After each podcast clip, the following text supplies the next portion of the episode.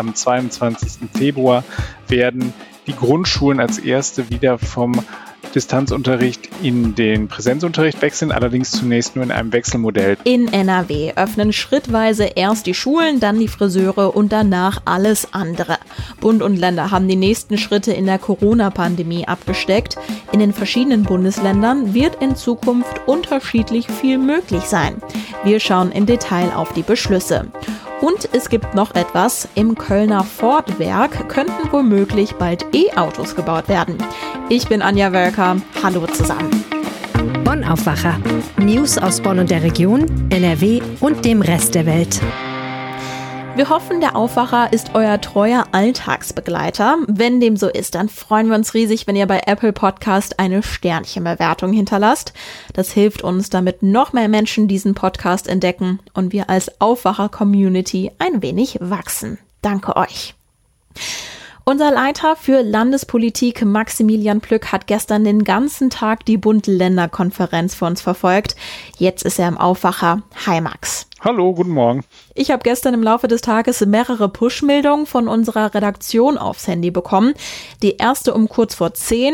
Beschlussvorlage des Kanzleramts. Lockdown soll bis zum 14. März verlängert werden. Die zweite Push-Meldung gab es dann am Nachmittag. Länder wollen Lockdown bis 7. März. Am Ende haben sich dann die Länder also durchgesetzt, oder? So kann man das sehen. Also es ist immer auch kein ganz einheitliches Bild bei den Ländern. Es gibt die einen, die wollen schärfere Maßnahmen, also die sind da mehr auf der Seite der Kanzlerin, die natürlich sich schon in der Vergangenheit hervorgetan hat als jemand, der sehr vorsichtig ist und der sehr zurückhaltend ist und mehr so die warnende Rolle hat. Aber in diesem Fall muss man sagen, ja, die Länder haben darauf gedrungen, dass sie früher nochmal darüber reden, wie es weitergehen soll und ob es halt eben Öffnungen gibt. Und es gab aber eine eigentliche Niederlage für die Kanzlerin und die spielte sich dann aber im Schulbereich ab. Darauf kommen wir jetzt auch sofort zu sprechen. Lockdown also weitestgehend bis zum 7. März, aber es gibt zwei Ausnahmen. Fangen wir mit der ersten an. Du hattest im Aufwacher gestern auch schon gesagt, ein Fokus würde wohl auf der Öffnung von Schulen liegen. Was gibt es da denn jetzt für eine Perspektive?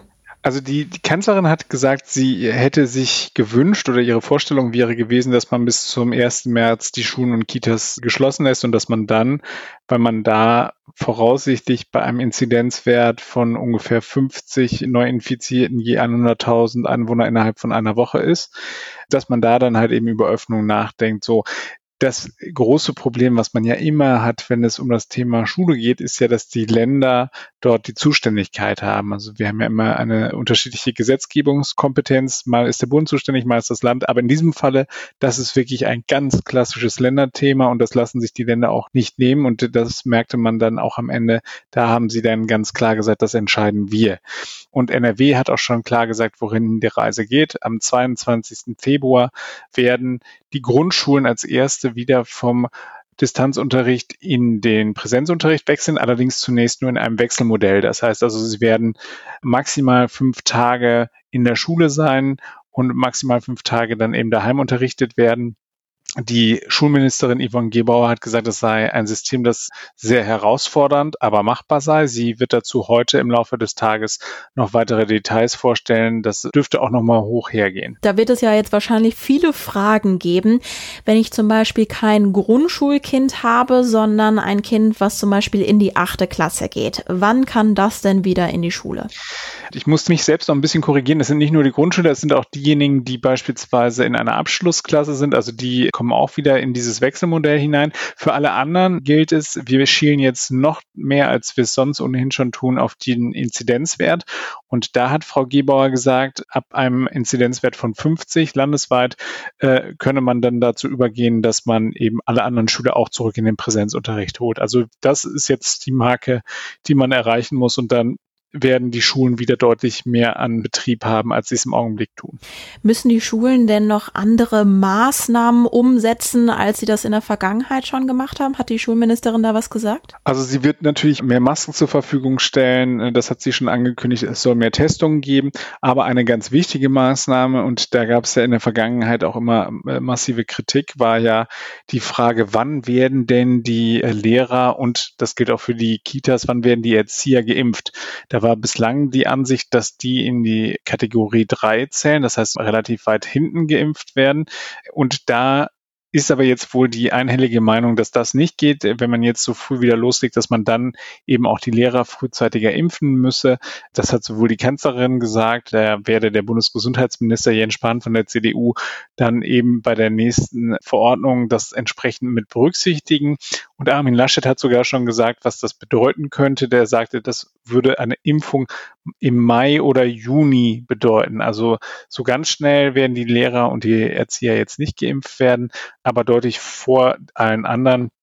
Die, das Gros wird ja sozusagen bis Ende September ein Impfangebot bekommen. Die Kanzlerin hat sich aber auch nochmal dazu geäußert und hat gesagt, es ist jetzt keine Verpflichtung für die Lehrer und für die Erzieher, sondern das sei ein Angebot. Aber ich gehe davon aus, dass das großflächig dann auch wahrgenommen wird. Schulen dürfen also früher öffnen und es gibt auch eine Ausnahme für Friseure. Die dürfen auch früher öffnen. Wann und warum? Da hat die Kanzlerin gesagt, ab dem 1. März geht es los und auch nur unter bestimmten Bedingungen. Das heißt also feste Terminvergabe, die müssen ein Hygienekonzept haben und da gilt dann auch die Maskenpflicht. Die Begründung klingt etwas skurril. Also da wird wirklich tatsächlich mit Gesundheitsschutz argumentiert, also dass vor allem für Ältere das halt eben so zentral sei und da gehe es um Würde und so weiter. Und da deutete Herr Söder an, dass man womöglich psychische Probleme bekomme, wenn man dann eben sich nicht die Haare schneiden lässt. Ich glaube, das Problem ist ein anderes. Das ist eine Gruppe, die halt eben jetzt wirklich seit November da leidet und man hat sich die jetzt einfach herausgepickt. Und NRW, das ist dann nochmal die Ausnahme. Bei der Ausnahme geht sogar noch weiter.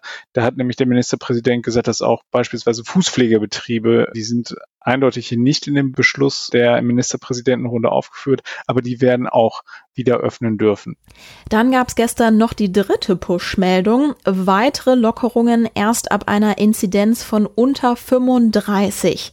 Da geht es dann also um den Einzelhandel, Restaurants, Kneipen, Museen und Theater in den verschiedenen Bundesländern. Schaut man jetzt auf die Zahlen, dann lag NRW vor einer Woche noch bei einer Inzidenz von 83,3. Gestern Nachmittag lag der Inzidenzwert in NRW laut RKI bei 67,1. Seriös kann man dann für NRW ja wahrscheinlich gar nicht abschätzen, wann es die nächsten Öffnungen gibt. Also seriös das derzeit zu sagen, ist insofern schwierig, als wir ja nicht wissen, wie weit sich diese Virusmutation, die wir beispielsweise aus Großbritannien mittlerweile bei uns haben, sich verbreitet hat. Die ist ja deutlich ansteckender als das alte Virus in seiner alten Form, so wie wir es bislang kannten und mit dem wir uns bislang rumgeschlagen haben.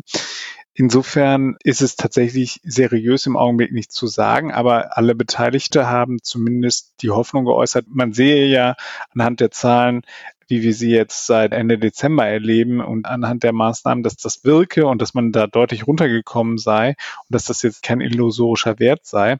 Das ist aber schon interessant. Also da haben sich in diesem Falle diejenigen durchgesetzt, die eben quasi vorsichtiger sind. Bislang haben wir immer auf die 50 geschielt, jetzt gucken wir auf die 35. Michael Müller, regierender Bürgermeister von Berlin, hat gesagt, also es hätte das schon vorher gegeben. Also beispielsweise hätte in Berlin und auch die Bayern hätten diesen Wert schon sozusagen als Zielmarke in der Vergangenheit ausgegeben ich bin gespannt, also wie schnell wir da runterkommen werden. Und die Öffnungen, die dann stattfinden sollen, die sind ja auch schon umrissen worden. Da heißt es dann, dass beispielsweise Handelsgeschäfte in einem sehr begrenzten Umfang öffnen dürfen. Also wenn wir uns die Verkaufsfläche angucken, pro 20 Quadratmeter wird eine Person zugelassen werden. Also da kann dann jeder Geschäftsinhaber einmal kurz durchrechnen, wie viele er dann gleichzeitig in seinem Laden haben darf. Und dann wird es dann halt eben eine entsprechende Einlasskontrolle geben. Dann werden Galerien geöffnet, Museen werden geöffnet. Das ist so das, was ansteht. Und die weiteren körpernahen Dienstleistungen, die bis dahin noch nicht geöffnet sind, da muss man mal abwarten, wie weit NRW geht, ob da überhaupt noch irgendwas davon geöffnet werden muss oder ob sie heute dann schon sagen, ach, das machen wir sowieso alles schon auf. Und das nächste Treffen von Bund und Länder steht schon fest. Es ist terminiert für den 3. März. Danke dir, Max. Sehr gerne. Der 2. Oktober 1930 war ein großer Tag für Köln. Henry Ford persönlich, der große Automobilunternehmer, kam an den Rhein und legte dort den Grundstein für eine Fabrik. Seitdem werden im Stadtteil Nil Autos und Autoteile gebaut. Mittlerweile vor allem der Ford Fiesta. Damit soll aber 2024 Schluss sein. Das steht schon länger fest. Wie es weitergeht, war lange unklar. Nun meldet ein Branchenblatt, vielleicht wird's im Kölner Fordwerk bald elektrisch. Mehr Infos dazu hat Florian Rinke aus der Wirtschaftsredaktion. Was sind denn die News?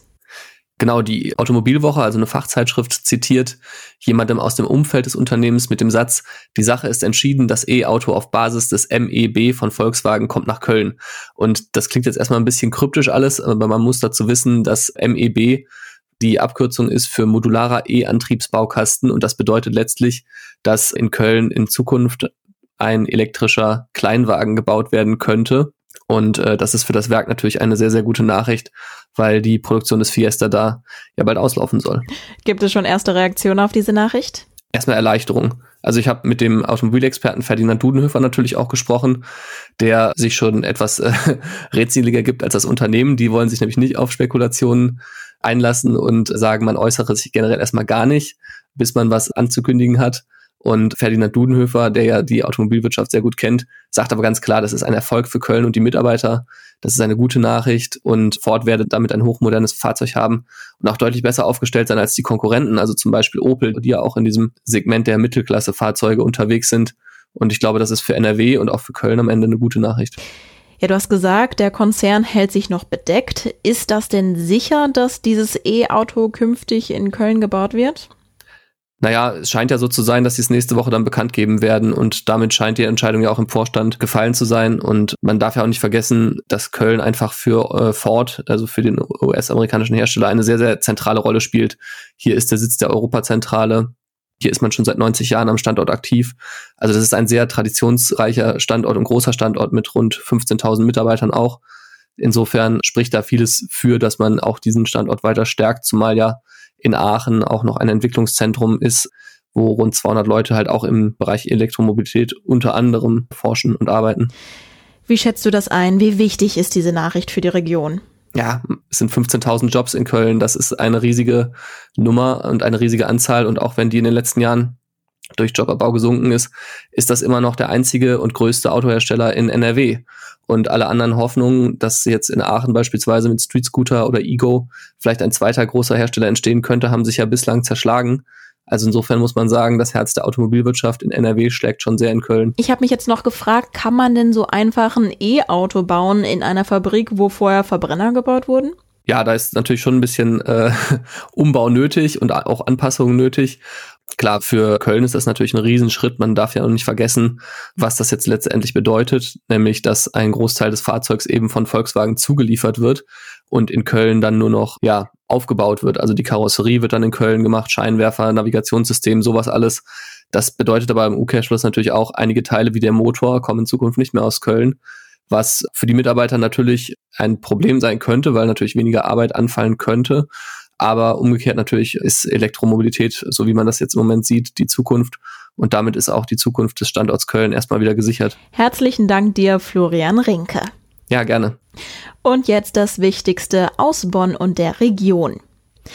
In Teilen von Bonn gilt an den Karnevalstagen ein Alkoholverbot. Das hat die Stadt in einer neuen Allgemeinverfügung festgeschrieben. Das Verbot gilt zwischen Weiberfastnacht, also ab heute, und Aschermittwoch, jeweils von 9 bis 6 Uhr des Folgetages. Und das sind die Bereiche, in denen dieses Verbot gilt. In den Fußgängerzonen von Bonn und Bad Godesberg, den Haupteinkaufsstraßen in Beul und Hartberg und an den beliebten Karnevalstreffpunkten am Erzberger Ufer Brassard Ufer in Bonn, am Hans-Steger Ufer in Beul sowie in der kompletten Altstadt. Hier im Podcast haben wir schon darüber berichtet. Bonn soll eine von sechs neuen Aus- und Fortbildungsstätten der Zollverwaltung des Bundes bekommen. Jetzt steht auch fest, wo genau sie sein soll. Die viele Jahre leerstehende ehemalige Aus- und Fortbildungsstätte des Auswärtigen Amtes im Gutenauer Weg in Ippendorf soll für die neue Ausbildungsstätte genutzt werden. Laut dem Zoll sollen an dem Standort der ehemaligen Diplomatenschule perspektivisch mehr als 70 Beschäftigte eingesetzt und jährlich rund 275 Anwärter aus- und fortgebildet werden. Der Zoll will in den kommenden Jahren rund 9000 neue Beschäftigte in ganz Deutschland einstellen. Neben Bonn entstehen auch in Hanau, Hamburg, Roth, Erfurt und Rostock neue Standorte. Der ehemalige Spargelkönig des Vorgebirges Klaus Ritter wurde aus der Zwangshaft entlassen. Der ehemalige Bornheimer Spargelbauer saß seit August in Haft. Sabine Ritter sitzt weiter in Zwangshaft. Gegen den Betrieb aus dem Vorgebirge läuft seit Anfang März letzten Jahres ein Insolvenzverfahren. Das Ehepaar Ritter musste in die Zwangshaft, weil es dem Insolvenzverwalter im Rahmen des Verfahrens Angaben verweigert hat. Durch die Haft sollten die beiden dazu gebracht werden, ihrer Mitwirkungspflicht nachzukommen. Gegen Klaus Ritter laufen zwei Ermittlungsverfahren bei der Bonner Staatsanwaltschaft eines wegen Unterschlagung von Fahrzeugen und ein weiteres wegen Bankrott. In Siegburg wird eine wichtige Straße für fünf Monate zur Baustelle. Wegen der Verlegung von neuen Versorgungsleitungen muss die Mühlenstraße an zwei Stellen vollgesperrt werden. Die Rhein-Sieg-Netz erneuert ab Montag im Abschnitt zwischen Mahlgasse und Bergstraße die Gas- und Wasserrohre sowie die Stromkabel. Der Verkehr muss rund um das Kranzpark Hotel und über den Marktplatz umgeleitet werden. Eine Karte mit den Umleitungen findet ihr auf ga.de. Und diese Meldungen könnt ihr heute auch noch im Blick behalten. Schon am Dienstag hatte es eine Sondersitzung im NRW-Landtag gegeben. Die Opposition wollte wissen, wie NRW-Ministerpräsident Laschet sich bei der Bund-Länder-Konferenz positioniert. Heute gibt es wieder eine Sondersitzung. In Düsseldorf soll über die beschlossenen Maßnahmen mit Blick auf NRW gesprochen werden. In Berlin berichtet der Handelsverband Deutschland heute Vormittag über die Erwartungen des Einzelhandels im Jahr 2021. In diesem Rahmen wird auch über die aktuellen Beschlüsse des Lockdowns gesprochen. Bevor die Beschlüsse feststanden, hatte Handelsverbandchef Stefan Gent unserer Redaktion gesagt, die Politik muss jetzt liefern, ansonsten werden ganze Innenstädte veröden und bis zu einer Viertelmillion Arbeitsplätze im innerstädtischen Handel verloren gehen. Für die Jecken unter euch ist heute selbstverständlich ein wichtiger Tag, denn eigentlich beginnt ab heute der Straßenkarneval in NRW, wenn da nicht Corona wäre. Karneval und Weiberfastnacht könnt ihr aber virtuell feiern. Es gibt viele Online-Events. Den Link zu einem Übersichtsartikel findet ihr in den Show Notes. Anlässlich des Tags des europäischen Notrufs beteiligen sich viele Berufsfeuerwehren in NRW am Twitter-Gewitter und twittern über ihre Einsätze. Nach einem Vorschlag aus Rheinland-Pfalz bringt die Deutsche Post heute eine Sonderbriefmarke zum Festjahr zu 1700 Jahren jüdischem Leben in Deutschland heraus. Die 80-Cent-Marke wurde vom Kölner Designer Detlef Berg gestaltet. Und was bringt der Donnerstag für Wetter? Viel Sonnenschein, das ist auch schön. Es bleibt aber weiter kalt. Die Höchsttemperatur liegt zwischen minus 1 Grad im Rheinland und minus 5 Grad in Ostwestfalen, im Bergland bis minus 7 Grad. Dazu weht ein schwacher Wind. Auch am Freitag ist es meist trocken und sonnig. Im Osten von NRW erst noch ein wenig bewölkt und neblig trüb. Höchsttemperaturen zwischen minus 6 und minus 1 Grad. Ich wünsche euch allen einen angenehmen Tag. Schön, dass ihr wieder dabei wart. Ich bin Anja Wölker. Wir hören uns morgen wieder. Mehr Nachrichten aus Bonn und der Region gibt's jederzeit beim Generalanzeiger. Schaut vorbei auf ga.de.